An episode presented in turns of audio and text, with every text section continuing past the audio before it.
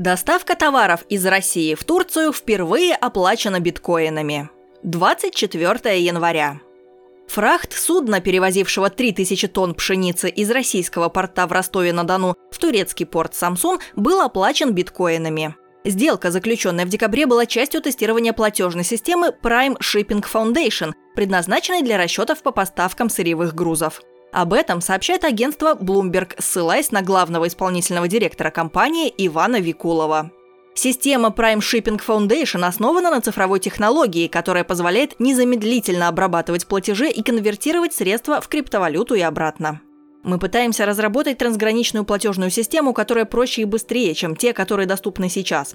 Насколько нам известно, это первая сделка по оплате фрахта криптовалютой, отметил Иван Викулов в телефонном интервью.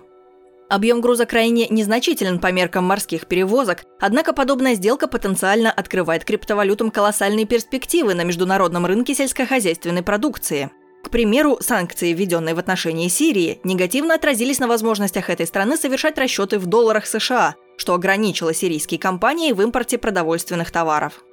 Компания Prime Shipping Foundation стремится получить банковскую лицензию в Гибралтаре, одной из немногих в мире юрисдикций, где будет сформирована регулятивная база данных для блокчейн-бизнесов. Это упростит и ускорит процедуры конвертации традиционных валют в цифровые и обратно.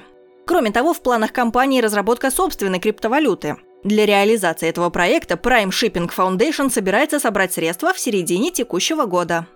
Платежи в криптовалютах имеют и свои недостатки. Одним из них является экстремальная волатильность курсов.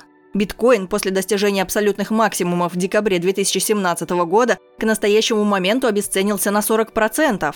Однако, по словам Ивана Викулова, компания собирается использовать инструменты хеджирования риска, что стало возможным после введения фьючерсов на биткоин, которые торгуются на Чикагской товарной бирже CME.